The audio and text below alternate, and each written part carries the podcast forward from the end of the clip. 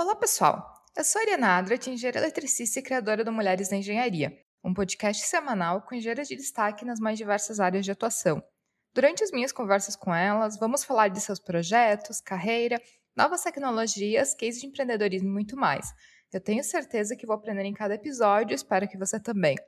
Eu quero aproveitar para avisar que o site do Mulheres da Engenharia foi desativado, mas você pode encontrar e seguir Mulheres da Engenharia no Instagram, no Twitter, no iTunes e no Spotify.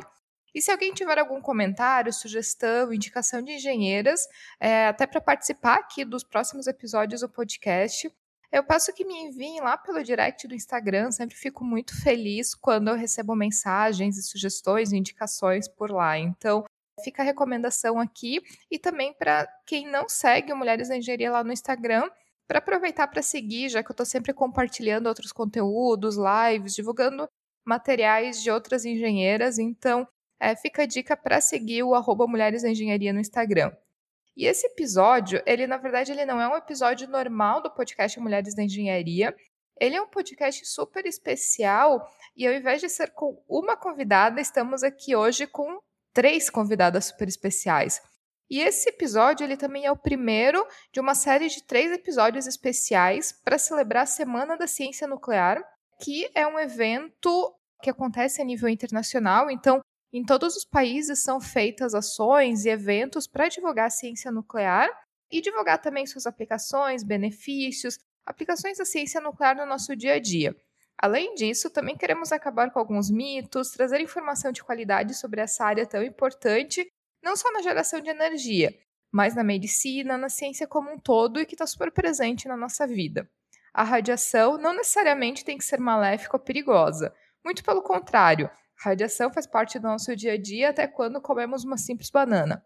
E duas das convidadas de hoje do podcast já são super conhecidas aqui pelos ouvintes do Mulheres da Engenharia. A primeira é Alice Cunha da Silva, engenheira nuclear que atua em Angra e que esteve aqui com a gente lá no início, no episódio 6, e que vai estar aqui com a gente durante todos esse, esses episódios especiais da Semana da Ciência Nuclear. A segunda convidada é Daniele Baeta, que é engenheira química e que atua na área de licenciamento e segurança nuclear na INB, as indústrias nucleares do Brasil, e que já esteve com a gente aqui lá no episódio 18. Quem acompanha o podcast já há mais tempo, com certeza se lembra delas, principalmente quem tem interesse e ouviu esses episódios já sobre a área nuclear aqui no, no podcast. E a minha terceira convidada é Angélica Kipper, que é química e que atua na área de radioproteção nas indústrias nucleares do Brasil, na INB. Ou seja, temos três engenheiras super capacitadas para falar da área de ciência nuclear. Eu tenho certeza que vou aprender muito com a nossa conversa e espero que você também. Menina, seja muito bem-vinda aqui ao podcast Mulheres da Engenharia. Alice e Dani, muito bem-vindas novamente aqui ao podcast. E Angélica, muito feliz também de te receber aqui pela primeira vez para falar de temas né, tão interessantes e para celebrar essa semana especial de ciência nuclear, de divulgação de ciência ao redor do mundo. Né? Então, é, eu quero dar as super boas-vindas para vocês três e pedir também para que cada uma se apresente, fale um pouco de si, fale um pouco é, da sua área, do que, que faz, do que, que trabalha. Né? Então, enfim, muito bem-vindas aqui ao podcast. Olá, Ariana, obrigada pelo, por né, nos aceitar aqui novamente, por estarmos juntas aqui. Tenho certeza que esse episódio vai ser muito legal. Falando um pouquinho sobre, né, sobre a minha formação, como você falou, sou engenheira nuclear. Eu trabalho numa empresa chamada Westinghouse, que presta serviços para o setor nuclear aqui no Brasil, em Angra, como, como se disse, até para a INB também. É, e hoje eu estou atuando também na Argentina e no México, né? Então hoje eu estou atuando na, na América Latina com, na minha empresa. Além disso, é, eu também faço parte da Associação Brasileira de Energia Nuclear e faço parte da seção latino-americana da Sociedade Nuclear Americana, que é a organização que está trazendo a Semana da Ciência Nuclear para o Brasil. Então é um prazer estar aqui com, com vocês para a gente conversar um pouquinho sobre é, o setor nuclear. Olá, aqui é a Daniele falando. Eu sou engenheira química. Eu faço parte do corpo técnico da Comissão Nacional de Energia Nuclear, que é o órgão brasileiro de licenciamento, fiscalização e controle da área nuclear, né? desde a área de medicina até a área de eh, geração de energia. Eu tenho, eu trabalho na, na, no serviço de instalação do ciclo do combustível nuclear.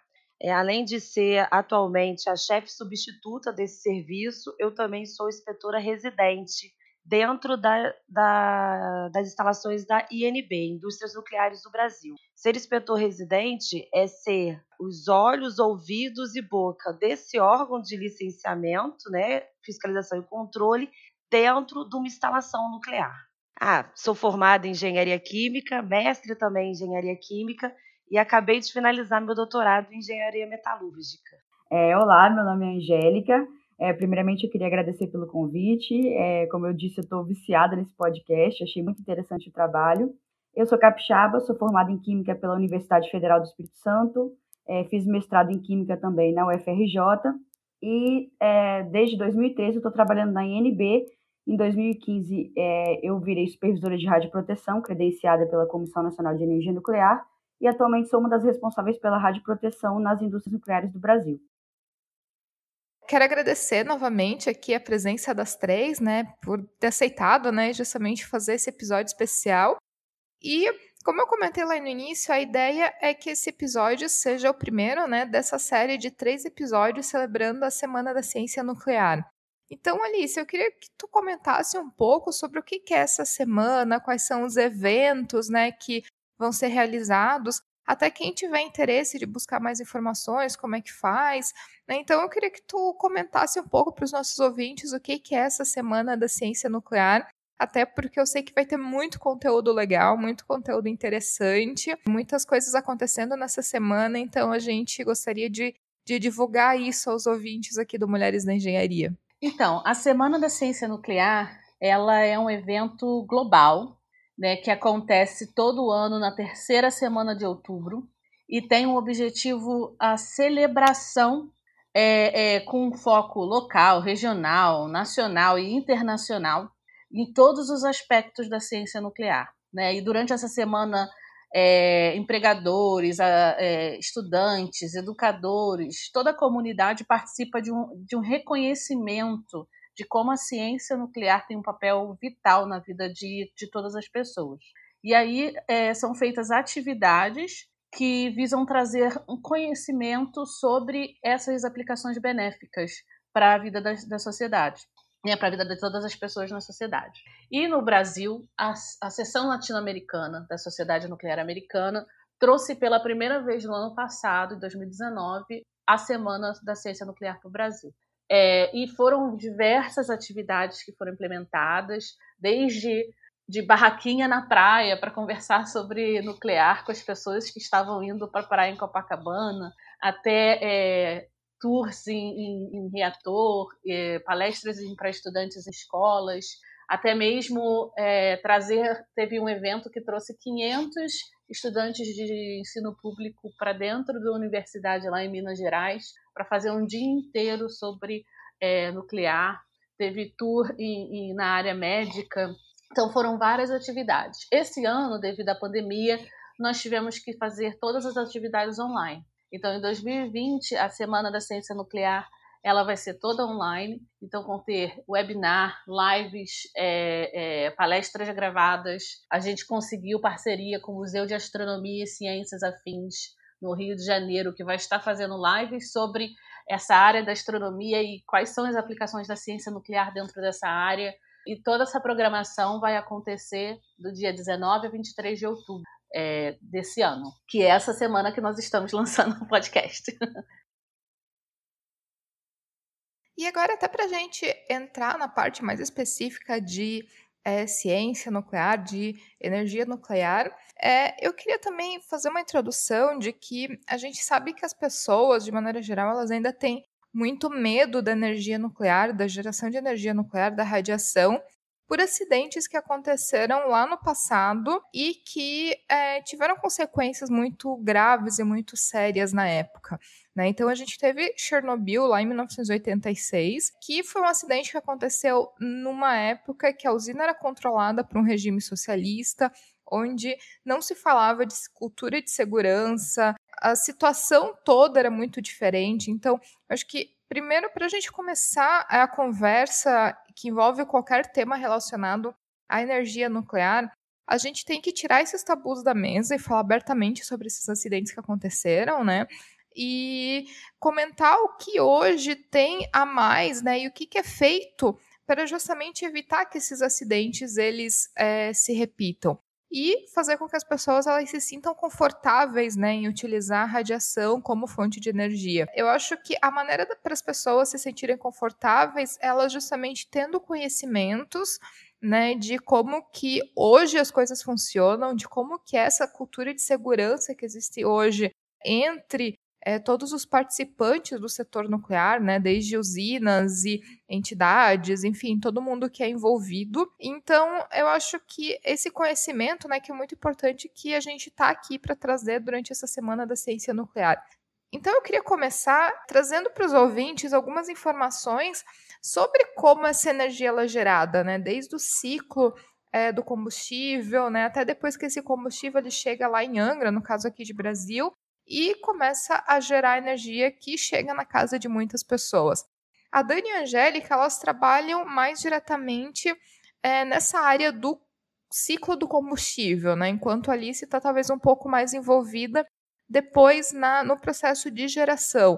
Então eu queria pedir para a Dani e para a Angélica para elas começarem a falar um pouco sobre é, esse início né, do ciclo do combustível e também trazer informações né, de que cuidados que existem hoje, né, que talvez não existiam lá décadas atrás, né, e que é, hoje fazem com que essa preocupação com a segurança e essa cultura de segurança seja muito mais presente, faça muito mais parte da indústria nuclear do que fazia no passado.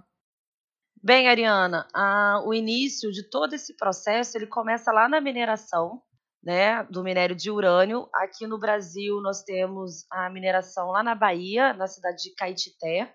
Né. Depois de minerado, ele sofre a conversão. Essa parte da conversão, desse, que é transformar o minério em um, um, hexafluoreto de urânio, o F6, ele não é feita no Brasil, nós não temos uma planta industrial para que isso é feito, então esse minério ele é exportado ele vai para o exterior, vai para plantas que fazem esse processo e depois retorna para o Brasil na forma de hexafluoreto de urânio. Né? O urânio, ele, ele é, quando minerado, ele só tem 0,07% de urânio físsil. Então, ele passa, quando retorna nessa forma de hexafluoreto de urânio, por um processo denominado enriquecimento de urânio, que é fazer com que esse teor de urânio físsil ele aumente dentro dessa mistura de urânio, né, de, é, de isótopos de urânio. No caso, essa atividade é feita já nas indústrias nucleares do Brasil, que fica em Resende, né, em Engenheiro Passos, para ser mais exata. Em seguida, esse urânio enriquecido, e quando a gente fala em urânio enriquecido para a área de geração de energia, ele é um urânio enriquecido até 5%, não mais do que isso, ele vai então ser transformado em óxido de, óxido de urânio, e aí é a etapa da reconversão, também feita dentro das indústrias nucleares do Brasil, e a produção de pastilhas, são pequenas pastilhas é, de óxido de urânio. Essas pastilhas, então, são inseridas em varetas, né, que são montados os elementos combustíveis. Toda essa parte do enriquecimento, é, reconversão, que é a transformação do, do hexafluoreto de urânio em óxido de urânio, a, a, fabricação de pastilha e a montagem de elemento combustível, ela é feita pelas, no Brasil pelas indústrias nucleares do Brasil. A mineração também, só que numa outra parte do Brasil, essa, como eu disse anteriormente, é feita na Bahia. E, logo, e depois da montagem do elemento combustível em si, ele está pronto para ser inserido no núcleo do reator em Angra dos Reis, né? seja o reator de Angra 1 ou o reator de Angra 2 e futuramente Angra 3. Em todos esses processos, desde a mineração, toda essa parte de fabricação das pastilhas e do próprio elemento combustível, passando pelo enriquecimento e a geração de energia em si dentro das usinas de Angra dos Reis, todas elas requerem uma série de cuidados uma série de cuidados relacionados à segurança do processo, à segurança das pessoas, à segurança do meio ambiente. e também a segurança do produto em si. Né? A Angélica, como você falou anteriormente, era supervisora de radioproteção. Os supervi ela vai explicar melhor o que é isso e seu, e seu, e seu papel dentro de uma instalação nuclear. E todos os supervisor, supervisores de radioproteção, eles são certificados pelo órgão regulador brasileiro, que é a Comissão Nacional de Energia Nuclear. Então, é, eu vou falar um pouquinho sobre o efeito da essa, essa, esse mito, né, que são as radiações é, para a maioria das pessoas. Assim que eu entrei na INB, é, eu tive uma palestra né, com o supervisor de radioproteção de lá, e uma frase ficou na minha cabeça. É, ele começou a palestra dele com a seguinte frase: é, Não existe uma segunda chance de causar uma primeira boa impressão. E qual que é a primeira impressão da, da área nuclear, né, das radiações? Nós temos a bomba de bomba nuclear de Hiroshima e Nagasaki, temos o acidente de Chernobyl. Então, assim, é muito difícil a gente conseguir causar uma nova boa impressão. E, por exemplo, esse podcast é uma tentativa de, de rever a, a impressão das pessoas em relação à energia nuclear. Como eu até ouvi no podcast da Alice, ela disse, é, existe a, a, radiação faz parte da natureza. Então, a gente é, existe o chamado background, que é a radiação de fundo, e diversos elementos radioativos da natureza, que são instáveis e emitem radiação para eles se estabilizarem. O urânio é um deles. E como a Dani acabou de dizer, o urânio na natureza ele existe a 0,7% do urânio físsil, que é o urânio 235. Então, assim, só para dar alguns exemplos para vocês, é... ah, eu vou antes de, de, dar os exemplos, eu vou falar a questão das unidades, que eu vou começar a introduzir unidades de Becquerel, Sievert, que é a unidade que nem todo mundo está familiarizado. Então, vou fazer uma associação aqui, é, só para vocês entenderem. É, vamos pensar numa fonte de calor. Então, quanto mais quente, mais calor está emanando daquela fonte. Então, a radiação é a seguinte: quanto maior a atividade, maior a unidade em becquerel, o número de becqueréis que, a, que aquela radiação está emitindo, mais radioativo é o, o, elemento. E a questão da interação da radiação com a matéria, que é, é, é, a gente fala na unidade de Sievert. Então, quanto maior o Sievert, a gente pode associar com queimaduras de primeiro, segundo e terceiro grau. Um Sievert menor, queimadura de primeiro grau. Um Sievert maior, queimadura de terceiro grau. Então, é, por exemplo, na natureza, eu tenho aqui uns exemplos de, de, da água da torneira da nossa residência. Ela tem uma radioatividade de 0,7 becquerel por litro. A água dos rios, de 0,4 a 3,7 becquerel por litro.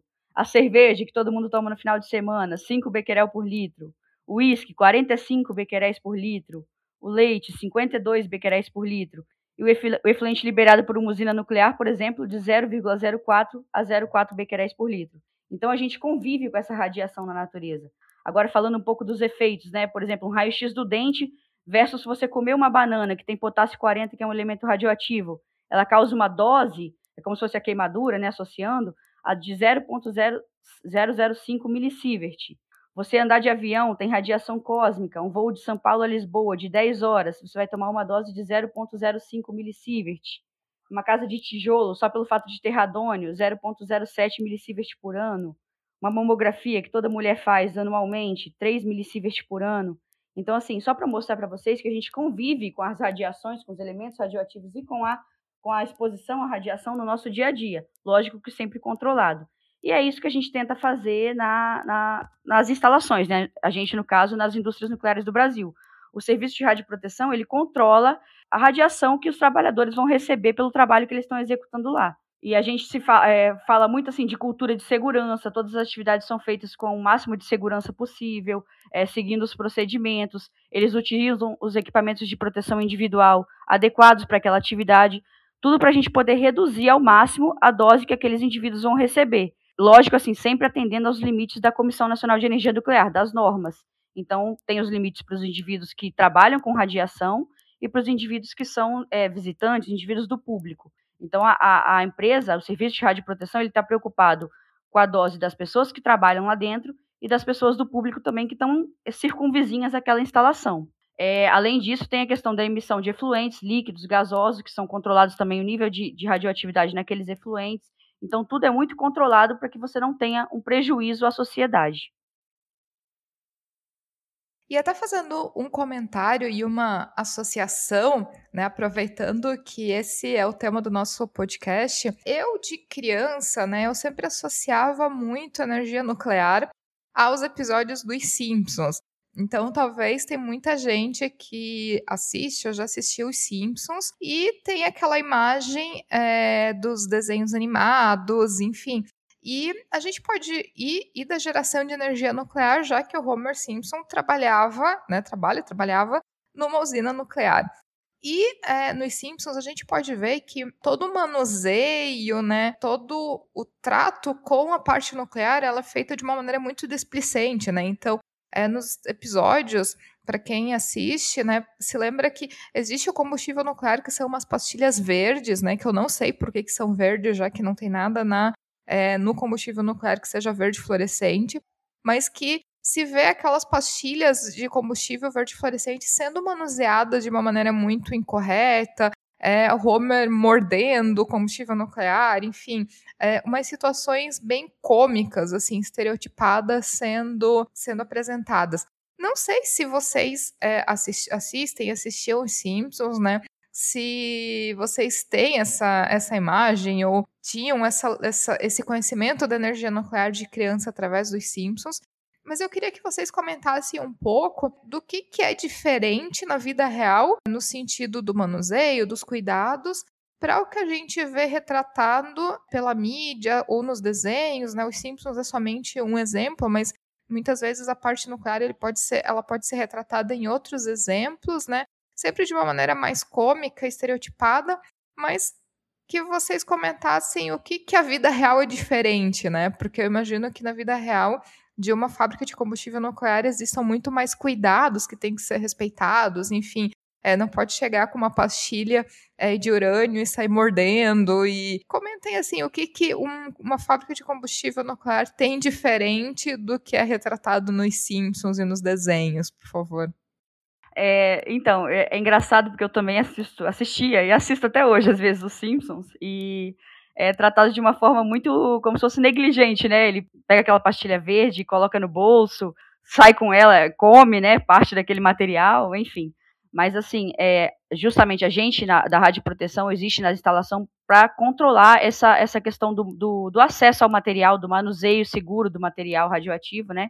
Então, é, Vou dar o exemplo da INB, de onde eu trabalho. Você, existe todo um controle de acesso. As pessoas que são que trabalham na área, elas são classificadas de um jeito diferente. Elas têm um controle de dosimetria, né, que é essa questão do, da interação da radiação com o corpo diferenciado. É, na INB, pelo fato do, do, maior risco do urânio ser a questão de inalação e ingestão, elas fazem dosimetria interna, análise de urina dessas pessoas, desses funcionários, em, em, alguns casos análise até de fezes desses funcionários. Existe a questão da classificação de áreas, que também é responsabilidade do serviço de radioproteção, da área de maior risco para a área de menor risco. Então, é, o acesso a essas, a essas áreas é muito controlado. Você tem, existem pontos de controle com profissionais da radioproteção que é, verificam né, as informações das pessoas antes delas acessarem essas áreas. Cada área específica ela tem um equipamento de proteção individual específico. Então, por exemplo, você para acessar uma área supervisionada e controlada, você utiliza sobre sapato, que é uma pantufa em cima do seu sapato. É, você pode usar jalecos ou macacões, dependendo do tipo de atividade que você vai executar. É, máscaras de proteção facial, né? Pode ser a máscara mais simples ou a máscara de proteção facial completa, tudo dependendo do tipo de atividade que você vai executar. É, as atividades que você, vão que você executa, que os trabalhadores executam, ela é acompanhada pelo serviço de radioproteção via câmera, ou, dependendo do caso, até acompanhada pessoalmente por um técnico de radioproteção. Os trabalhadores da INB, as pessoas que vão manipular o, o urânio, né, eles não entram na fábrica sem alguns treinamentos específicos, então eles são treinados antes de, acess de poder acessar, de poder trabalhar naquela área. A questão de visita também, é, vamos supor, é, pessoas do público querem visitar a fábrica, é tudo muito controlado. Dependendo da atividade que está sendo executada na fábrica, a pessoa não vai poder acessar, ou vai, tudo depende do tipo de atividade que está sendo executada, tudo bem controlado, as pessoas recebem dosímetros de, de medição é, muito mais sensível até do que os IOS, do que, as pessoas que trabalham recebem para a gente poder contabilizar essa dose, porque os limites do público são muito mais baixos.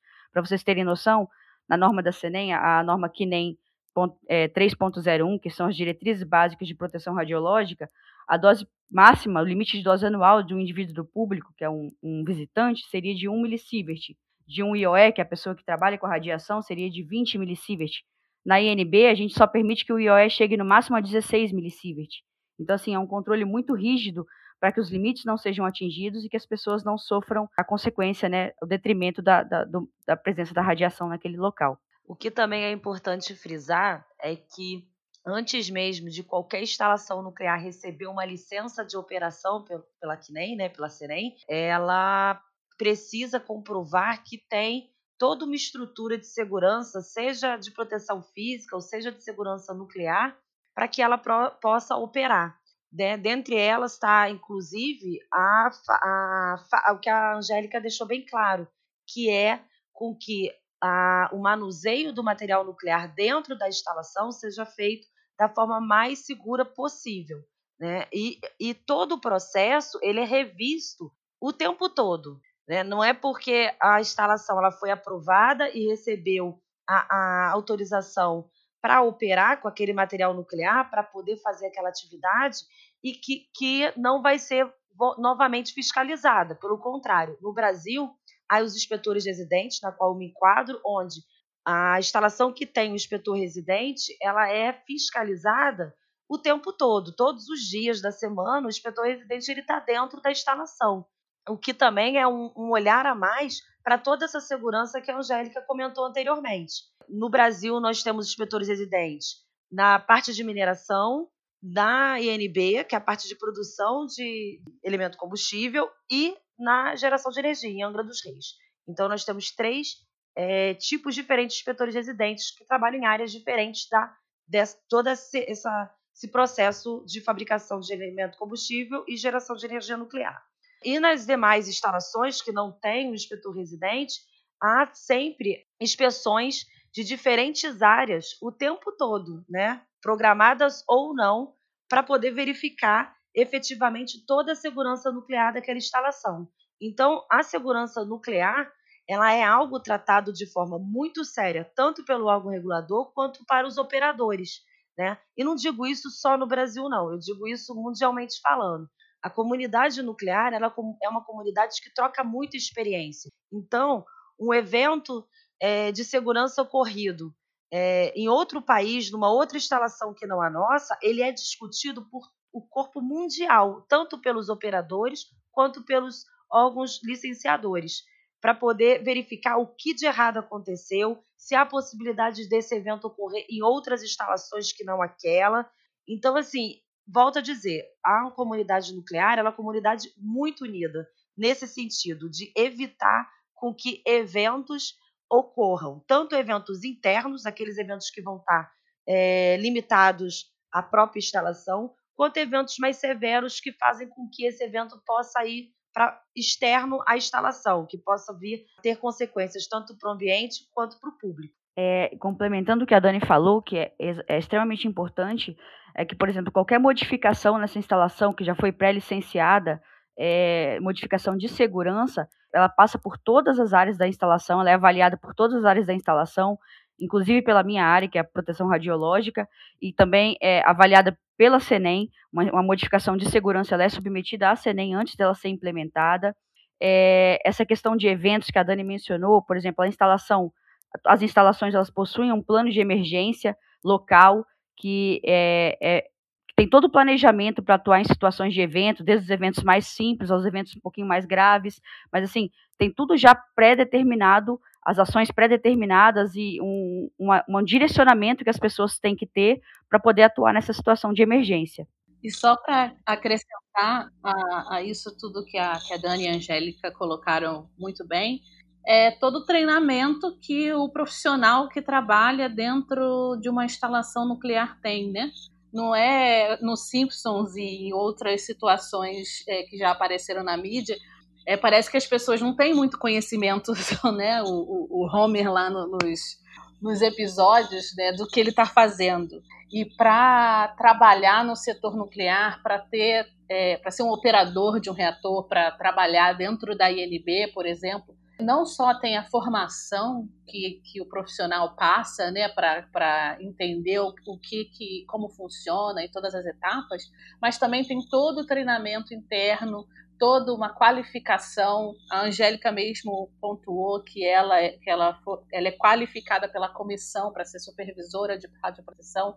Então, tem todo um cuidado do conhecimento do profissional para que ele age de acordo com todos os procedimentos. É, e, não, e não é uma pessoa, é uma pessoa que é, é avaliada constantemente. Então, esse, essa parte de, de proteção para também não ser completamente dependente da pessoa, mas também o profissional que está atuando é um profissional capacitado para atuar e que tem conhecimento de todas essas informações que a Dani e a Angélica passaram aqui maravilhosamente. É, é, e eles seguem todos esses protocolos. Né? Então, a formação também é, e o treinamento desse profissional contam muito para mostrar que, diferente de como é retratado em, alguns, é, em algumas situações, como no CIM, as pessoas que estão ali são pessoas capacitadas. A área nuclear era uma área extremamente tecnológica.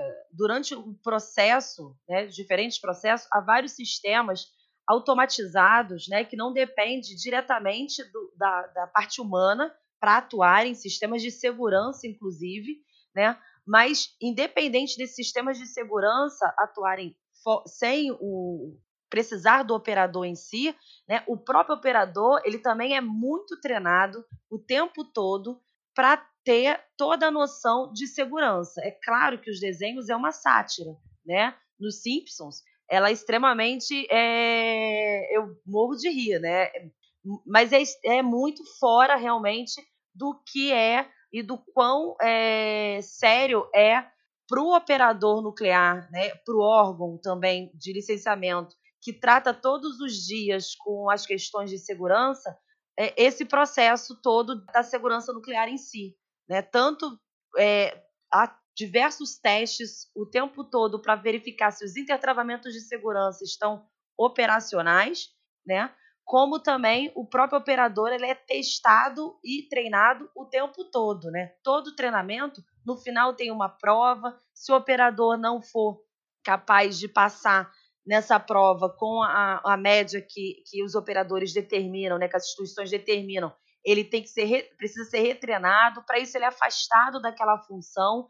Então, o operador ele tem consciência o tempo todo da, da natureza do que ele está trabalhando, né, e do, do quão seguro ele precisa que aquilo seja realizado.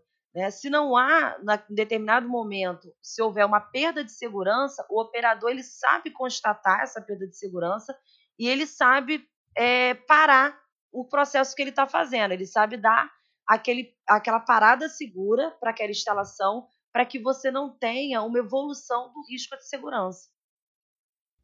Como vocês podem perceber, eu sou uma pessoa que eu sou muito educada em energia nuclear e ciência nuclear através de episódios, né, de séries de, na televisão. Então, eu tenho que admitir que além de ver vários episódios dos Simpsons, nos últimos tempos eu também maratonei as três temporadas da série Dark. É, e uma das coisas que chamou atenção, ou que me chamou atenção na série, é de alguma maneira a a displicência deles também com o manuseio dos combustíveis nucleares, né? Então, armazenando os resíduos né, eh, radioativos nos tambores, né?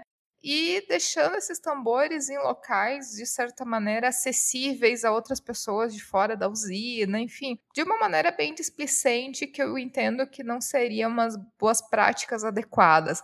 Então eu queria que vocês comentassem também, na vida real, né? não nas séries de ficção, mas na vida real, é, o que, que acontece com esse combustível nuclear depois que ele já realizou seu trabalho, né, que ele já gerou energia, mas que ainda continua sendo um material radioativo, né? Então, é como que ele é armazenado, enfim, qual que é o fim desse, desse material?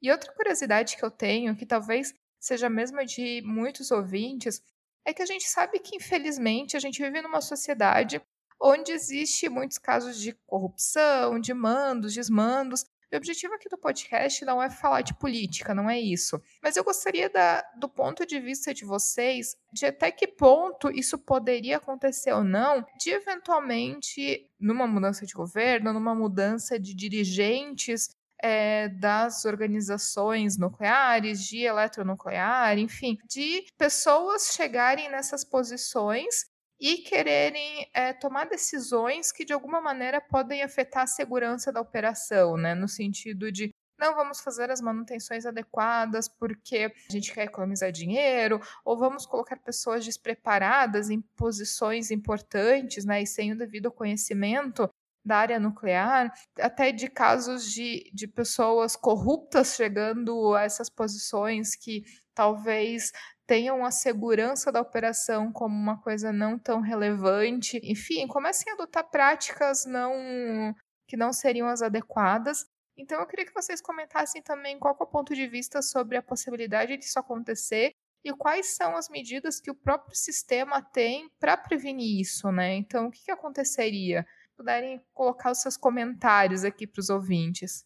Então, é, em relação ao rejeito, é, a questão de armazenamento, assim, tudo depende da, da, da atividade do rejeito que você está armazenando. Por exemplo, na INB, é, nós temos rejeitos de baixa atividade. Por quê? As doses, a, a exposição causada por aquele rejeito é muito baixa. Então, é, eu assisti Dark, foi que você comentou da série, eu assisti acho alguns episódios. Na INB, por exemplo, nosso depósito de rejeitos, os rejeitos são armazenados em tambores e são é, posicionados né, no depósito, nas estantes e catalogados, e a gente sabe qual o tipo de rejeito que tem em cada tambor. É, e são principalmente assim, é, a gente primeiro a gente tenta, antes de, de, de classificar como rejeito, a gente tenta fazer uma segregação, a gente tenta de tudo para que ele não vire rejeito, porque se ele virar rejeito, ele vai ficar muito tempo armazenado devido ao tempo de meia-vida longo do urânio. Então, assim, é, a gente faz uma segregação, o que é limpo vira é, lixo comum, e o que é que está contaminado vai virar rejeito. É, vamos supor, tem uma pantufa contaminada, que é feita de pano e borracha. Se eu tenho, está contaminada na borracha, eu vou tirar o pano, o pano vai virar lixo comum e a borracha vai ficar, vai ser classificada como rejeito contaminado.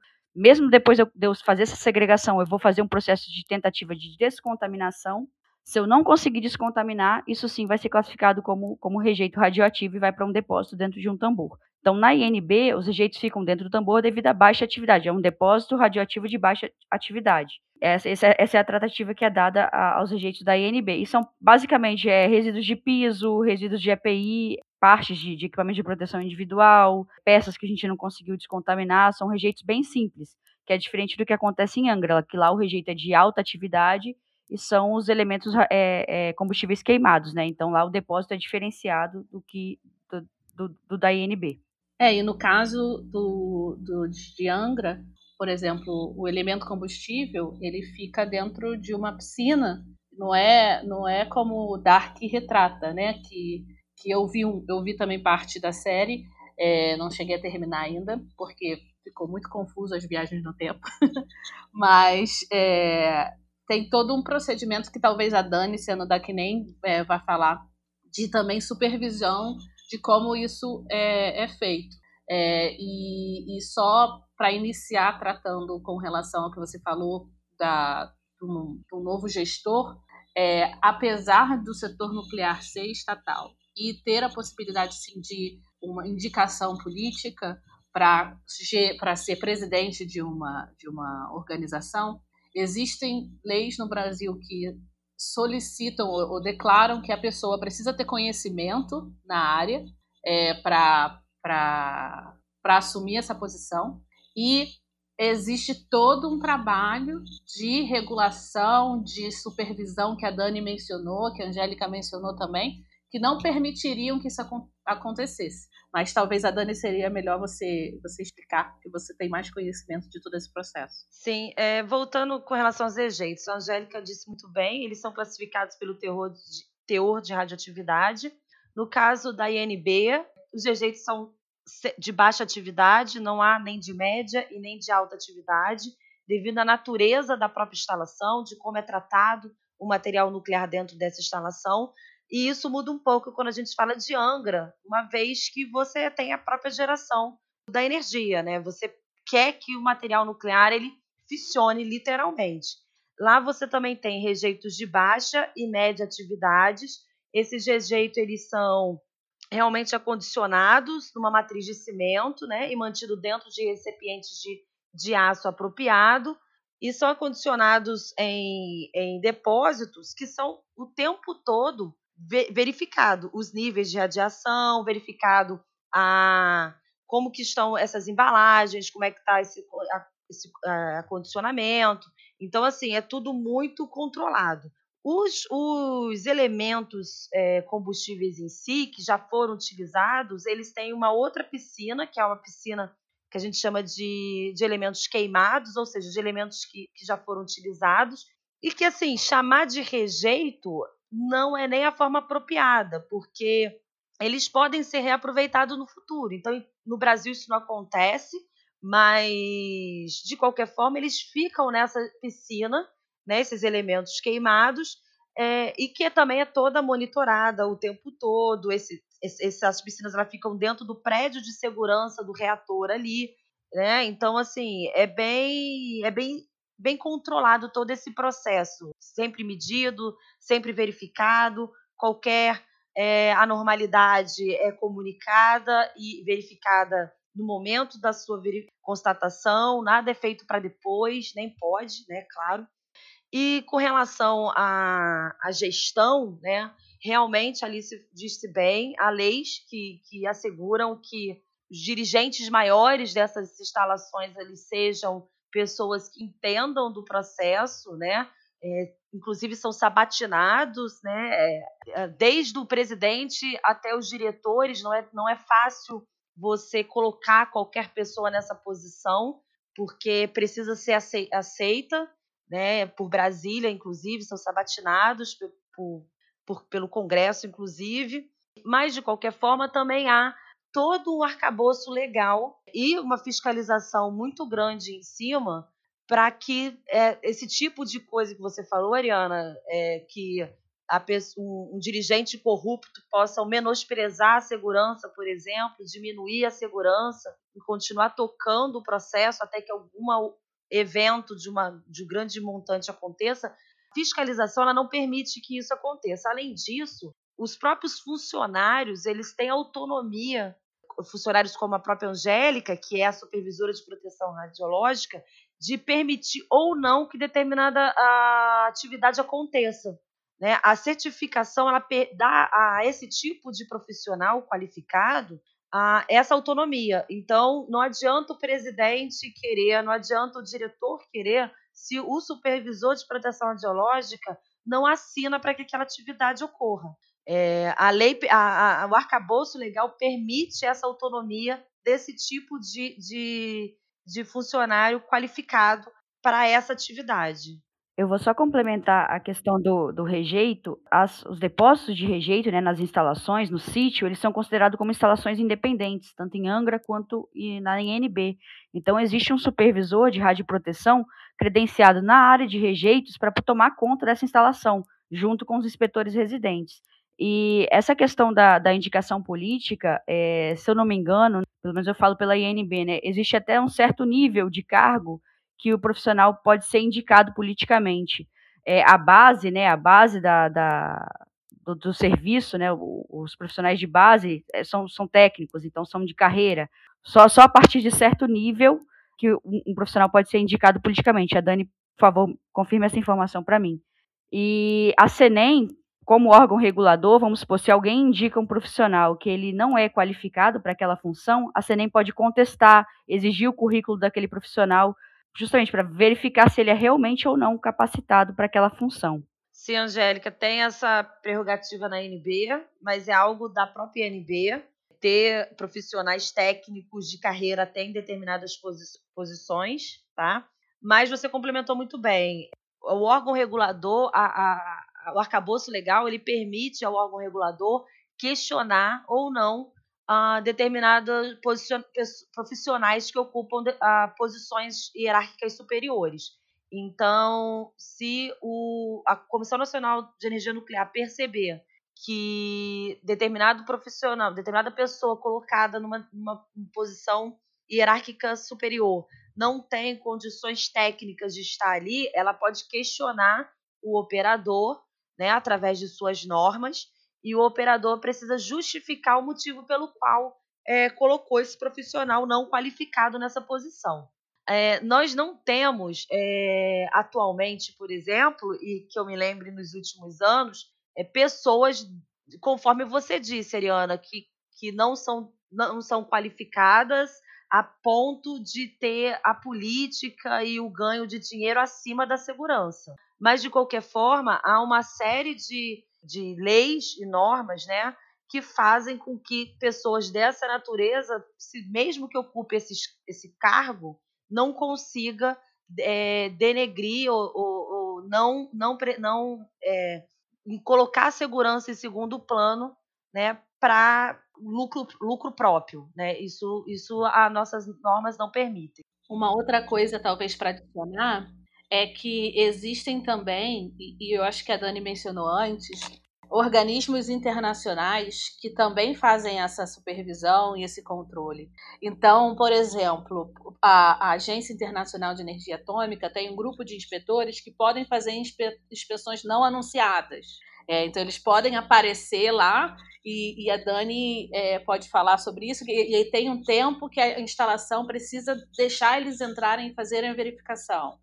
Existe também outro organismo, a UANO, que é para operação de, de, de, reatores, que também fazem missões, que vão nas instalações, que, que fazem entrevistas com os dirigentes dessas instalações para verificar se todo o procedimento está sendo feito de maneira correta, para avaliar aquele, aquele, aquela instalação. Então, assim, não, além de todo o procedimento, de todo o cuidado e todas as leis e normas que, que temos implementadas no Brasil, o setor nuclear é um setor internacional. É um setor que, como a Dani falou antes, eles estão em constantes contatos um com o outro para trocar lições aprendidas, para aprimorar é, é, tecnologias, para é, aprimorar procedimentos, né, para a gente ser, ser, um setor mais eficiente, ser um setor mais seguro é, é, e trazer todo esse benefício para a sociedade da geração de energia e de muitas outras áreas que a gente não está discutindo aqui nesse podcast, mas como a gente já falou, a, Ariana, existem outras áreas né, de, de benefícios para a sociedade dentro do setor nuclear. Existem todos esses essa, essa comunidade internacional que inclui instituições que supervisionam também outros países. São, como a Dani e a Angélica falou, são barreiras de segurança que não são só no design, no layout, na construção dessas instalações, no, na, no treinamento, na capacitação dos profissionais, mas também nessa comunidade internacional que também supervisiona cada país e, e o setor de, de outros países para garantir que nós, como um setor, é, sejamos sempre seguros e, e trabalhamos da melhor forma para o bem da sociedade. E eu acho muito importante, muito válido a gente tocar nesse assunto, até porque, infelizmente, a gente vive numa era onde mestrados e doutorados falsos em currículos lattes estão se tornando é, algo comum, vi de últimas polêmicas que aconteceram no Brasil relacionados a isso, né? Então, é muito bom saber que o sistema ele tem maneiras de proteger contra esse tipo de, de situação que eventualmente poderia acontecer. E eu quero aproveitar também agora para a gente falar de algumas coisas boas, né, da geração nuclear. E, e eu quero lembrar também aos ouvintes que no Brasil a gente tem duas usinas nucleares em operação, Angra 1 e Angra 2, que respondem por quase 3% né, da geração da matriz energética brasileira. E Angra 3, que já faz tempo né, que se começou a construção, e eu digo que tá meio novela mexicana, porque ninguém nunca sabe quando e se Angra 3 vai entrar em operação ou não. É, e ao mesmo tempo, a gente tem uma matriz energética no Brasil que ela é predominantemente de geração hidrelétrica, né? Mas quando a gente pensa nas usinas hidrelétricas, a gente também não pode pensar nelas como sendo algo totalmente sustentável e verde, sem impacto, porque não é verdade. A gente tem Itaipu, por exemplo, que é uma das principais usinas hidrelétricas do mundo, que hoje responde por cerca de 15% da geração de energia elétrica no Brasil. Mas é, na construção de, de Itaipu foi necessário fazer um lago enorme, né, onde muitos animais tiveram que ser removidos, áreas de floresta foram alagadas. Então, na construção de uma usina hidrelétrica também são muitos os impactos envolvidos, né? Então, o que eu queria pedir para vocês é, é que, se tivessem que defender a ideia da geração nuclear como algo que se deveria investir mais em usinas nucleares, em geração nuclear. Como que vocês defenderiam? Como que vocês falariam das coisas boas da geração nuclear? Enfim, é, vamos usar esse espaço aqui também para divulgar o lado bom de, de se gerar mais energia com usinas, com, com usinas nucleares. Eu acredito que uma das principais vantagens é efetivamente o fato de ser um combustível mais barato que muitos outros, né? Por exemplo, o petróleo, né? O urânio ele é mais barato. Além disso, é uma fonte muito concentrada, bem mais concentrada na geração de energia, né? Você mesmo falou, você deixou claro que duas usinas pequenas, condensadas, que ocupam pouco espaço, conseguem é, ser 3% uma matriz energética, enquanto Itaipu, que é algo bem maior, né, são 15%. Então, um, pequenas quantidades de, de pastilhas de urânio né, pode abastecer uma cidade inteira, por exemplo. Então, assim, faz com que não seja necessário grandes investimentos, tanto na compra desse combustível quanto na área necessária para você ter as usinas, né, a, propriamente dita, né a, o transporte do elemento combustível ele é muito simples, muito fácil de ser feito, tanto que é feito é, sem grandes intempéries entre Resende e, e Angra dos Reis ao longo do ano e nunca teve o registro de, de um acidente com relação a esse, a esse transporte. Né? Uma, uma coisa muito importante é, é uma área que tem uma base científica muito extensa, né? isso é muito importante é, de ser frisado. Eu tenho alguns dados aqui de equivalência energética, é, por exemplo, é, pastilhas de urânio enriquecida a 3,5%. Um quilo dessas pastilhas equivale a 70 mil quilos de petróleo, a 40 mil metros cúbicos de gás natural, a 120 mil quilos de carvão. E, por exemplo, um elemento combustível de Angra 2, ele tem 610 quilos de urânio, de O2, né? Então, a gente consegue ver qual a gente precisa de pouco urânio para ter uma equivalência a, a, essa enorme quantidade desses outros combustíveis. E eu acho, ô Angélica, que ao comparar, como você fez, o urânio com todas essas outras fontes energéticas, a principal vantagem frente a essas, essas outras fontes é que não causa efeito estufa ou chuva ácidas, né? Que, ou seja, é uma, uma geração de energia amiga do meio ambiente, né? Uma vez que você não tem efeito estufa, você já está contribuindo para o meio ambiente em si. Então, eu, é, é, só para adicionar um pouquinho, não existe nenhuma fonte energética sem impacto. Isso é importante que as pessoas entendam. E por isso até que o IBAMA, que é o organismo brasileiro né, de, de meio ambiente, né, que é, é, emite licenças para todos os tipos de, de, de fontes energéticas e, avaliando esse impacto ambiental. Né? Todas as fontes vão ter impacto. Mas, como a Dani falou, é, é uma fonte, a nuclear é uma fonte limpa. Nessa corrida para mudança climática que a gente está, onde não tem como a gente prescindir de gerar energia, existem muitas pessoas que falam é, em economizar energia, e apesar disso ser importante, a gente sabe por estatísticas, por, por é, documentos e, e, projetos e artigos que mostram que é, o desenvolvimento econômico, o desenvolvimento de melhoria de vida, ele está associado também com, com o consumo de energia. Então, é, a gente não tem como prescindir de produzir mais energia se a gente quer que o Brasil cresça, que seja um país com uma economia forte, que, que crie tecnologias, que se desenvolva, a gente precisa de mais energia. E dentro dessa corrida contra a mudança climática que o mundo está vivendo, né, é, a gente precisa utilizar todas as fontes que estão à nossa disposição, todas as fontes limpas que estão à nossa disposição. E a nuclear, como a Dani maravilhosamente falou, é uma fonte limpa, que não emite gases de efeito estufa.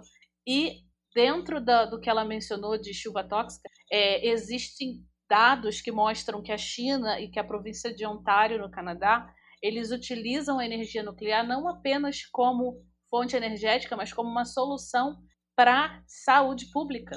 Porque quando você utiliza combustíveis fósseis, queima muito é, é, é, e polui muito o, o ar, né? as pessoas respiram aquele ar poluído e isso traz doenças respiratórias. E essas doenças respiratórias causam também, é, é, além do, de prejudicar as pessoas né, que ficam doentes, também um, um, ao governo um, um gasto com saúde pública.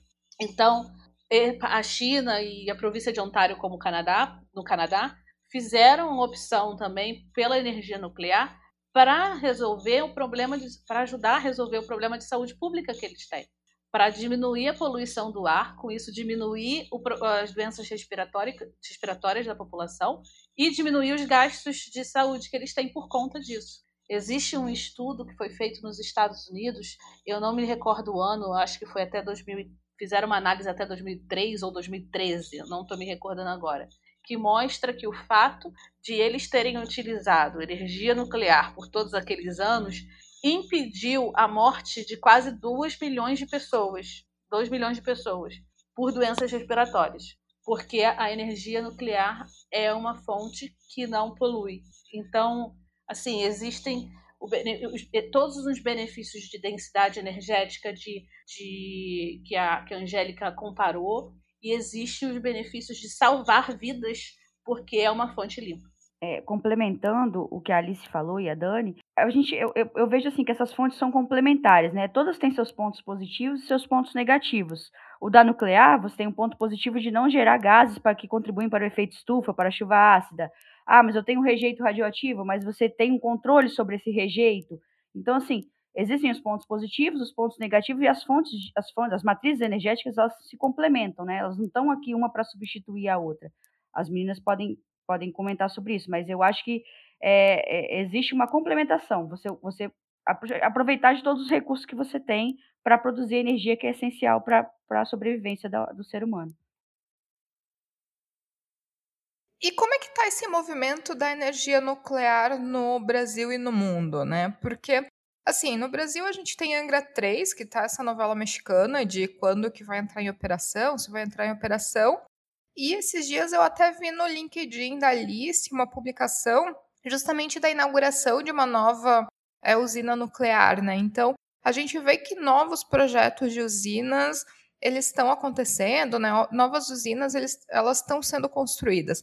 Mas, ao mesmo tempo, a gente também vê um outro movimento de países como a Alemanha, que já declararam que estão fechando, né, encerrando as atividades das suas usinas nucleares, porque não querem mais manter usinas nucleares no seu território, mas ao mesmo tempo estão comprando energia de outros países que têm uma base energética nuclear muito forte. Eu queria que vocês comentassem um pouco de como que vocês veem a geração nuclear no mundo, para que direção está indo, se os países realmente eles estão investindo em novos projetos, se estão deixando de usar a geração nuclear, enfim, qual que está o panorama no mundo hoje em dia? Então, existem diversos países que estão é, buscando a construção de novas usinas. O que eu é, é, comentei foi, a, foi lá nos Emirados Árabes, foi a usina de Barak, que entrou em operação é, e foi um sucesso tremendo. E a Westinghouse, que é a empresa que eu trabalho, ela fazia parte do projeto. Então foi uma comemoração também da empresa, né, de ver o projeto ser, é, né, entrar, a usina entrar em operação. Mas além de, dos Emirados Árabes, diversos países ao redor do mundo têm entendido a importância de, de usinas nucleares e, e, tentado investir né, em construir mais usinas. Como eu falei, a China, é, o Canadá ele está renovando a licença de diversas usinas, fazendo uma operação de longo prazo. A Polônia está investindo em mais usinas. A Finlândia é, é, é existe o, o, o, Reino Unido tem vários projetos, né? Tem projetos de novas usinas. Então assim a gente na verdade vê menos países se movimentando contra e se movimentando é, para tirar as usinas do que os países que estão correndo atrás de, de desenvolver esses projetos. Tem mais países desenvolvendo projetos do que países é, cancelando. E a Alemanha é um exemplo só que é muito visível, né? Porque eles resolveram que iam fechar todas as usinas. E isso acaba sendo bastante essa esse comunicado, essa informação acaba sendo, tomando muito destaque. Mas quando você pega os números de verdade, existem dezenas de usinas em construção atualmente outras dezenas em projeto. No mundo, é, se não me engano, é, tem cerca de 440 é, opera, é, reatores em operação hoje, de geração de energia, mas projetos para mais são dezenas, vários já em construção. Então, é um movimento que nós, nós eu, eu falo por mim como parte do setor, estou muito otimista com esses novos projetos que estão vindo, é, não só projetos de, de reatores que já estão em construção, mas projetos de novos tipos de reatores, né, de reatores modulares pequenos, de novas tecnologias que são que vão ser alinhadas com a necessidade diferente de cada país ou região porque às vezes a gente tem um reator que é muito grande e a, região precisa de um, menor. Então, estão sendo desenvolvidas novas tecnologias ao redor do mundo. É, então, assim, eu, eu, eu sei que os países que decidiram não ter mais energia nuclear acabam ganhando um destaque. Mas quando você pega os dados, você vê que o, o movimento, na verdade, está sendo maior pro, é, em quantidade para mais nuclear no mundo. Brilhante, Alice. Com relação à Alemanha, realmente é um país de destaque, de destaque naturalmente, né? política e economicamente falando, então uma atitude de um país desse, ele repercute realmente nas informações para o resto do mundo. Mas ressalto também que boa parte da energia que a Alemanha é, usa, ela compra da França, que tem uma matriz energética nuclear maravilhosa. Então, é, não utilizar reator na Alemanha, mas comprar de um país que tem na sua matriz energética reatores, faz com que ela use energia nuclear do mesmo jeito, né?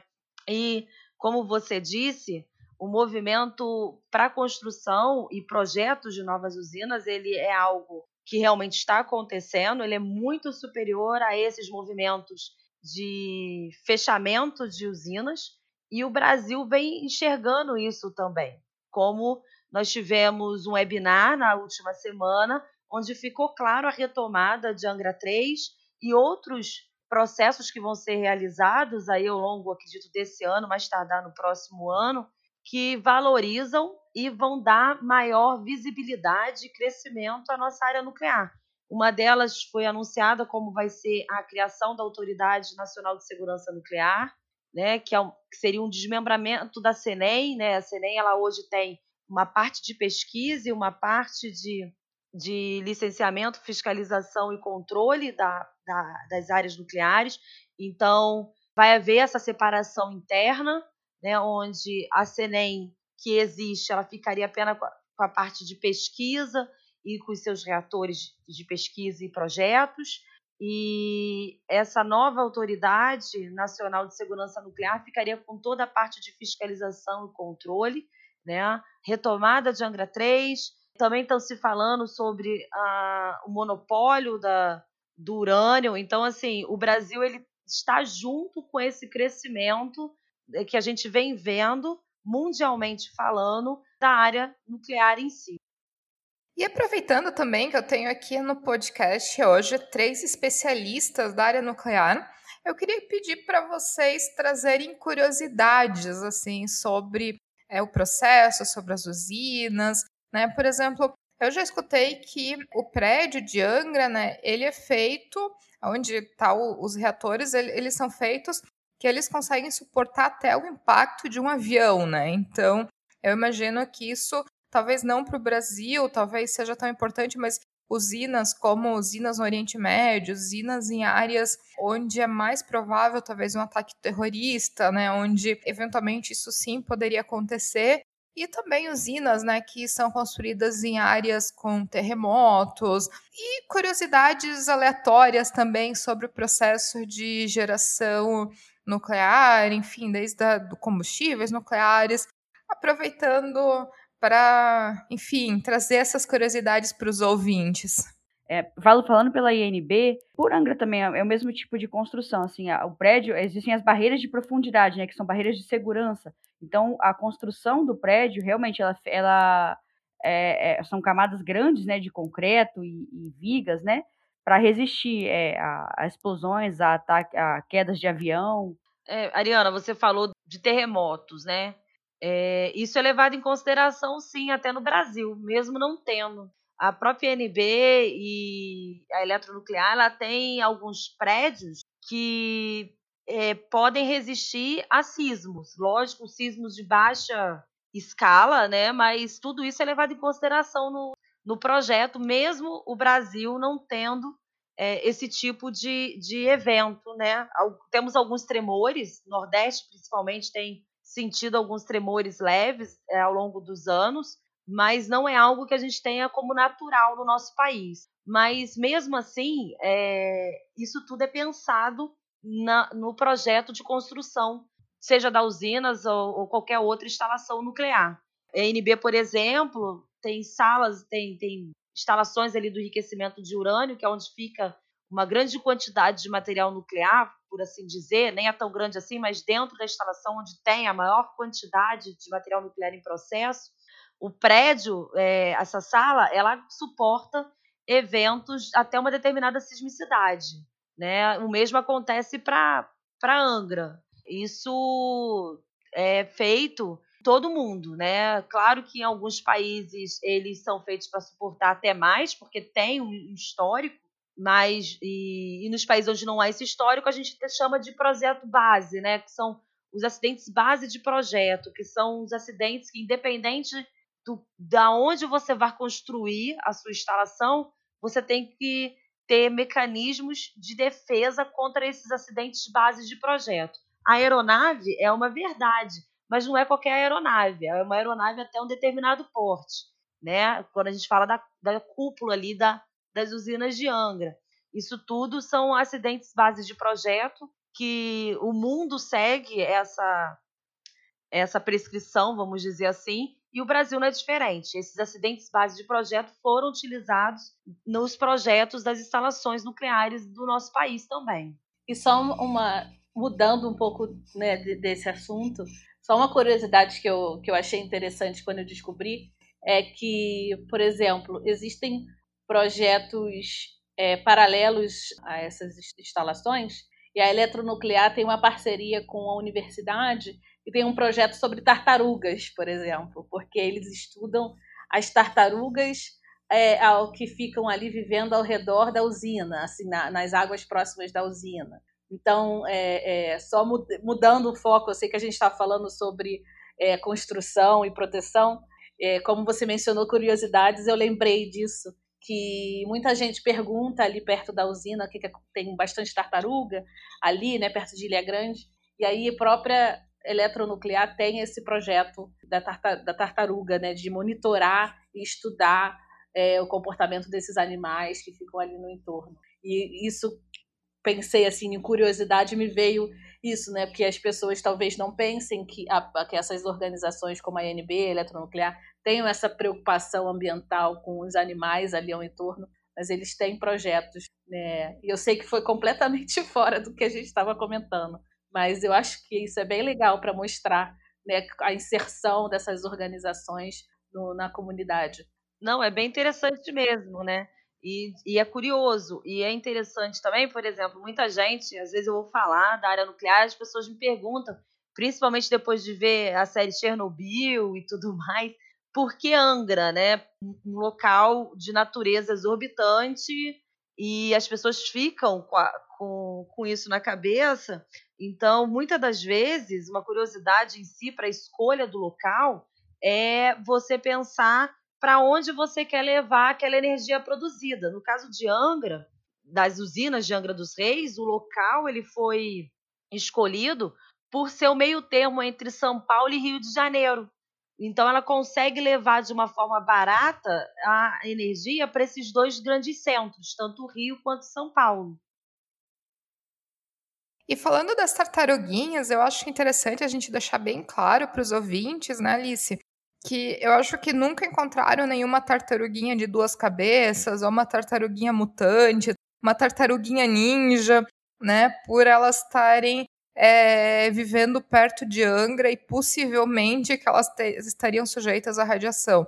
Porque, na verdade, vale lembrar que tudo que está ao redor da, das usinas de Angra possui um nível de radiação é, normal e baixo, como qualquer outra localização porque o próprio prédio onde ficam os reatores, tudo isso é construído para que realmente não tenha nenhum tipo de radiação na parte externa, né? Então, é, não tem problema em passar na rua, na frente de Angra, de visitar a usina de Angra, né? E andar pelos edifícios da usina, né? Claro, eventualmente áreas onde sim possa podem ter algum tipo de radiação. Isso sim são as áreas dentro do prédio do reator, áreas extremamente restritas, né, só para pessoas autorizadas que trabalham na usina, mas que todas essas áreas ao, em torno, né, as pessoas podem morar, a água não é contaminada, né, a água que vai para os rios e lagos não é contaminada, então eu acho que vale é, fazer esse, esse parênteses de que não, assim, não não vou encontrar nenhuma tartaruga ninja, uma tartaruga mutante por causa da, da, da radiação da usina. Exatamente, foi o que a Angélica falou é, no início, Angélica, se você quiser retornar, sobre os é, comparando os níveis de radiação ali, né, do, do, dos efluentes, é, não existe, não tem nenhum, a gente nunca encontrou nenhuma tartaruguinha de duas cabeças. Com certeza não é algo que acontece. Então, é um, é um mito, né, que a gente tenta desmistificar, achando que ou que a aranha radioativa vai transformar alguém em um Homem-Aranha, essas, essas coisas nesse sentido. É algo que a gente trabalha para desmistificar. Mas talvez, Angélica, você queira adicionar, que é como a, a Ariana falou sobre os níveis de radiação ao redor do, das instalações. Isso, eu comentei no começo, né, a questão dos níveis de radioatividade em líquidos, e eu citei o efluente liberado pela usina nuclear. Vou até relembrar aqui, por exemplo, é, água do mar, normalmente, 13 bequeréis por litro, o nível de radioatividade no, na água do mar. No uísque, 45 bequeréis por litro. No leite, 52 bequeréis por litro e no efluente liberado uma usina nuclear de 0,04 a 0,4 becqueréis por litro. Então, assim, é muito menor do que o nível de radioatividade que a gente encontra na, nos produtos que a gente costuma consumir na natureza em si. Então, não tem nenhum risco para a tartaruguinha passar por ali, não. É, eu tenho mais algumas curiosidades em, em relação a, do, a doses, né, feitos da radiação. Por exemplo, fumantes, né? Os fumantes recebem uma carga de radiação anual que equivale a 300 radiografias na região do tórax, por causa das substâncias radioativas que contém, é, que são presentes na fumaça do cigarro, que vem do dos fertilizantes que são utilizados no cultivo do tabaco. Por exemplo, é, uma tomografia de abdômen, a dose de uma tomografia de abdômen é por volta de 10 milisievert, é muito maior do que a dose que a gente tem das pessoas que trabalham na INB durante um ano de trabalho, bem maior. Nosso limite operacional na INB é 16 milisievert. A gente sempre fica abaixo de 9, 10. Então, assim, é, a gente Tá, convive com a radiação no nosso, no nosso cotidiano, na natureza, e às vezes a gente não tem essa noção, e fica. É, é, é, é, é o desconhecimento, né? O medo vem do desconhecimento. Quando você passa a conhecer aquilo e saber como trabalhar com aquilo, você deixa de ter medo. Na INB, tem curiosidades, né? Que a gente faz análise da urina dos funcionários. Então, às vezes, a pessoa viajou para Poços de Caldas, ela volta com um nível de, de radiação na urina muito alto e sendo que ela estava de férias, que ela não estava nem trabalhando. Então, é radiação externa de alimentação, de ingestão de água daquele local. Se vocês olharem na água mineral também, a água radioativa na fonte tem lá uma quantidade em mesh, que é a radioatividade natural da água mineral. Então, assim, a gente tem que. É, é o que eu falo, a gente tem que conhecer para não temer. Então, é, é, essa é a nossa função aqui da, da, do serviço de radioproteção e de todo, todo, todas as meninas que estão aqui hoje falando, né? E entrando nessa, nesse lado de mitos, é, eu queria perguntar para vocês quais são as histórias assim mais engraçadas, divertidas, absurdas que vocês já escutaram durante esses anos todos, né? De é, tartaruguinha que vai nascer com duas cabeças, de radiação pode causar seres mutantes, enfim, de histórias, né? De que o pessoal conta, ou até fake news, né? Ou, ou notícias que se espalham é, relacionadas à radiação, mas que, enfim, não tem nada de verdade, mas que acaba sendo até engraçado de tão inverídico que é a história, né? Então, se vocês puderem contar essas curiosidades relacionadas a mitos na área nuclear. É uma situação engraçada que a gente ouve na INB, que, assim, que a INB é uma área de fazenda, né? Então, é, tem bastante árvore, árvores, né? Bastante é, plantas frutíferas.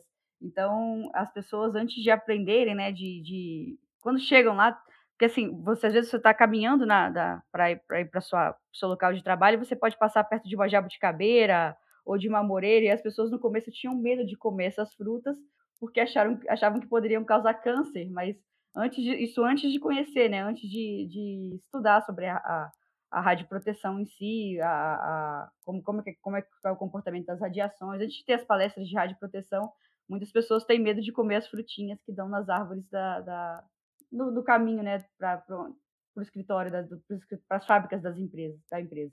Eu já, eu já fiz uma palestra numa escola e eu perguntei aos estudantes, né? É, e aí tinha alguns mitos é, se eles achavam que ao redor de Chernobyl tinha cavalo com dois rabos, né? O pessoal tem essa visão porque saiu um tempo atrás um artigo na mídia dizendo que a vida selvagem ao redor de Chernobyl floresceu e floresceu, cresceu por conta de, da falta de interferência do homem, né? Não, não, não porque o nível de radiação ali causou mutação nos animais, mas as pessoas tinham essa, é, né, quando eu conversei com os estudantes, eles tinham essa visão distinta, né, de que não, teve os animais cresceram mais do que o normal por conta da radiação, ou tinha dois rabos nos cavalos ou, ou nos bichos ao redor ali. E é, é, um, é um desconhecimento que a gente precisa conversar sobre, né? Porque ninguém é obrigado a saber tudo. E, e como a gente comentou aqui, no setor nuclear, é, nós somos altamente capacitados, recebemos muito treinamento, muita informação, muito estudo para poder fazer tudo todo o procedimento correto e, e atuar né, nesse setor. Então, é importante que nós, como setor, estejamos, estejamos sempre abertos para o diálogo é, e conversar, entender que, que as pessoas não sabem mesmo. Então, conversar, é, é, estar abertos para ouvir as dúvidas e os medos e, e, fazer o que nós estamos fazendo aqui, né, juntas, explicar, é, trazer dados para que tirar essa visão de que existem esses cavalos com dois rabos que uma vez eu escutei. É uma situação engraçada que a gente sempre vencia, né? Porque é, quando é, o urânio, é, o hexafluoreto do urânio chega no porto, no, nos portos aqui do, do, do, Rio de Janeiro, a gente tem que buscar esse, esses cilindros de, de UF6 e trazer para a INB. Então vai toda uma equipe de, de, segurança do trabalho, proteção radiológica, é, acompanhar, tem toda uma segurança envolvida nesse, nesse, nessa operação de transporte, né? É, a CENEM também acompanha, enfim. É, então, toda vez que a gente, antes de sair do porto, a gente faz uma palestra com os motoristas, que são pessoas comuns, né? Pessoas é, que não, não sabem, às vezes não, não tem noção, do, do, tem medo né, daquilo que estão transportando, porque sabem que é radioativo. E é muito engraçado que assim, eles sempre têm medo de ter câncer ou de não poder fazer mais filho. Eu vou, vou, vou, vou me tornar infértil porque eu estou transportando é, urânio, né, material radioativo. Então a gente tem sempre uma palestrinha antes do transporte, do transporte acontecer em si, né? Da saída dos caminhões do porto, a gente tem uma palestra, a gente explica, é, entrega o dosímetro para eles, explica os níveis de radiação, que aquilo não vai ter problema, que eles estão é, sujeitos a, a, doses mais altas em situações do cotidiano. Então, assim, é muito engraçado porque todos eles têm medo de ou adquirir um câncer ou de não poder mais é, ter filhos, né?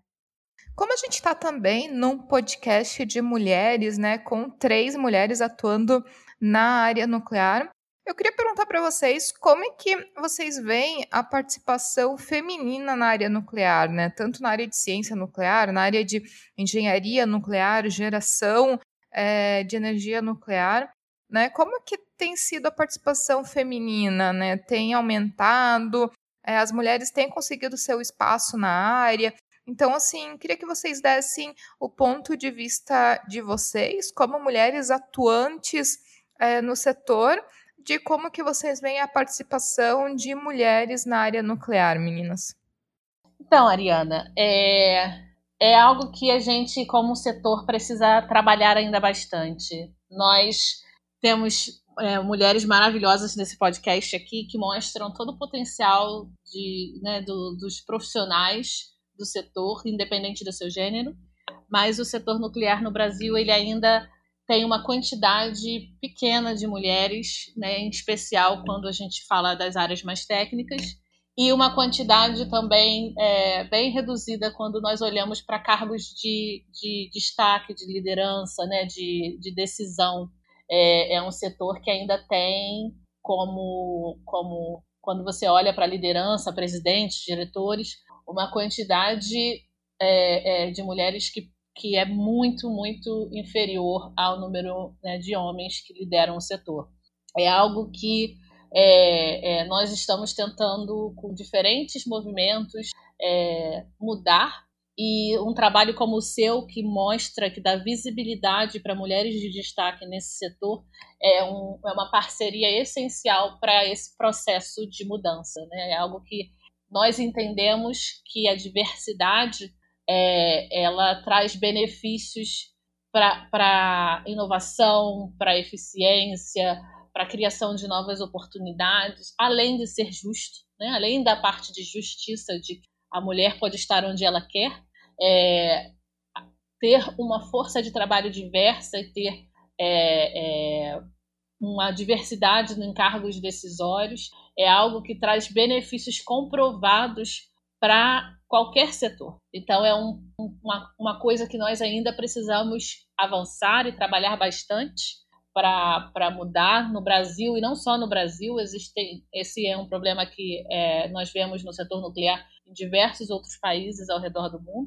E, e organizações como Mulheres em Nuclear, que nós temos no Brasil, e que nós somos membros, é, são organizações também que nós procuramos trazer esse, esse problema, né, a, a, dar visibilidade a esse problema e implementar ações para mudar.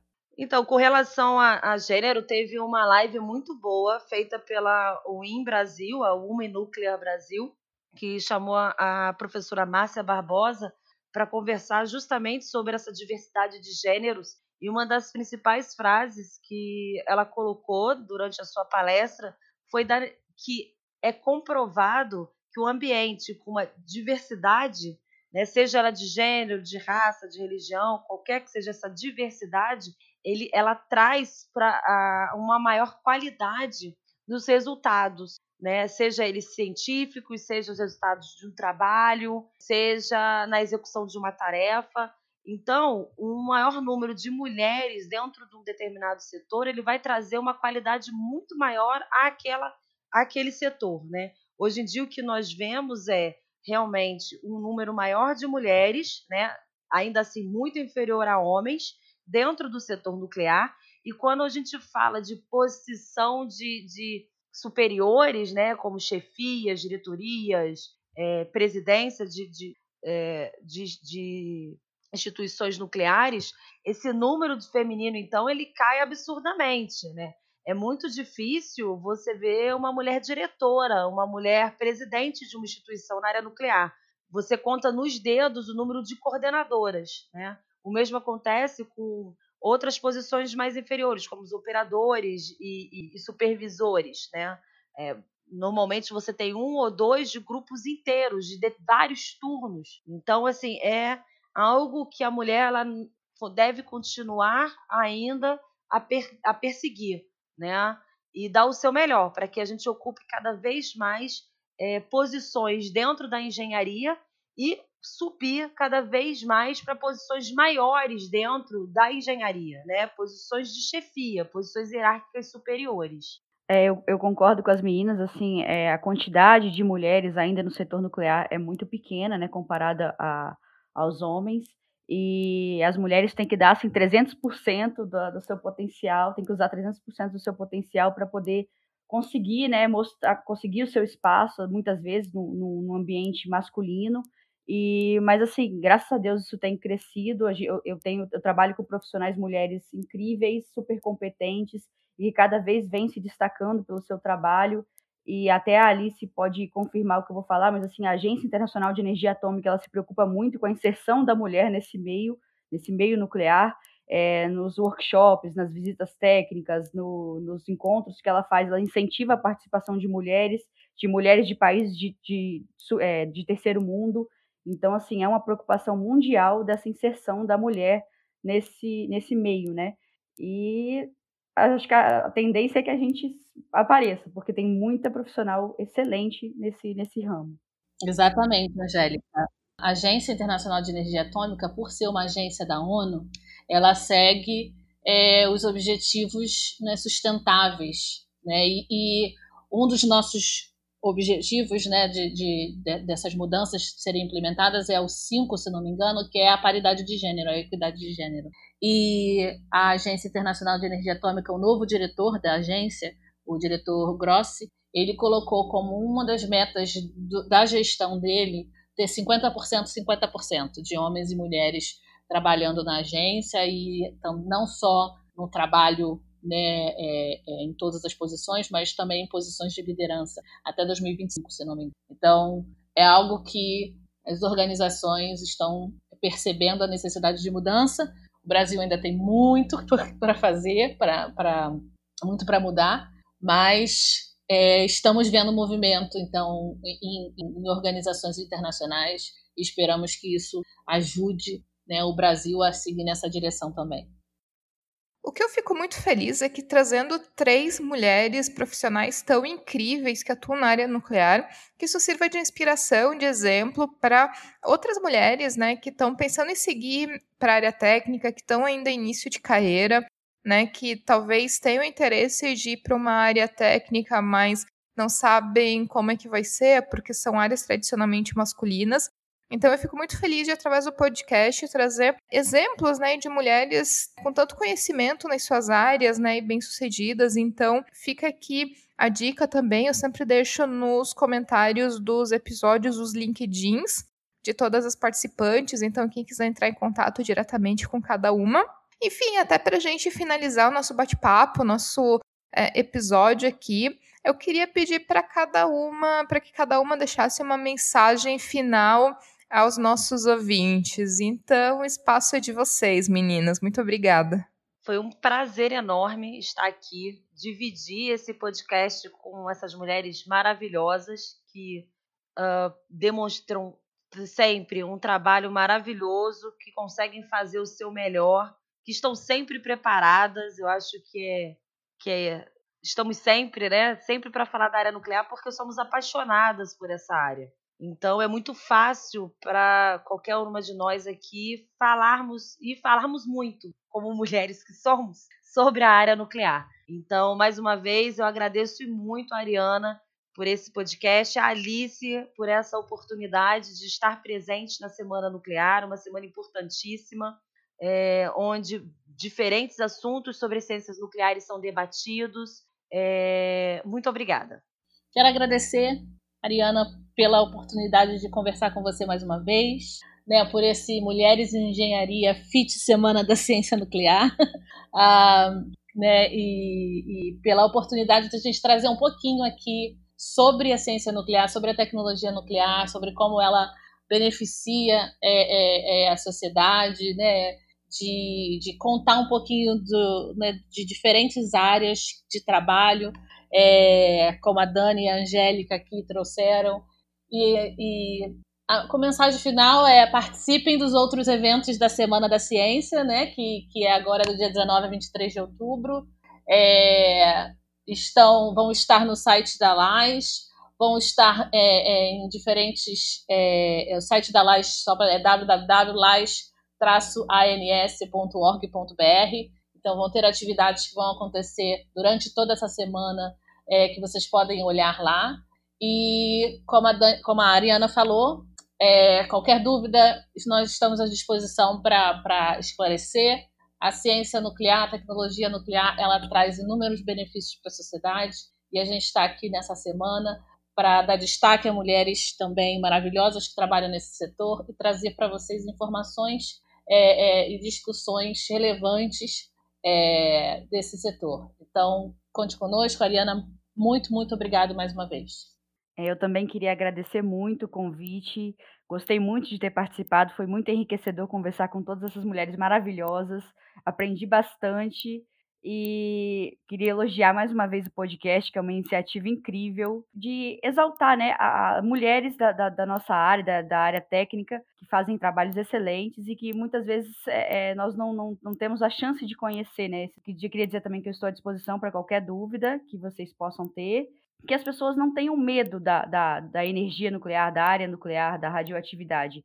E sim que esse medo possa ser transformado em conhecimento. É para isso que a gente está aqui para que esse medo seja transformado em conhecimento e que as pessoas aprendam a, a lidar com esse tipo do desconhecido, né? É, muito obrigada.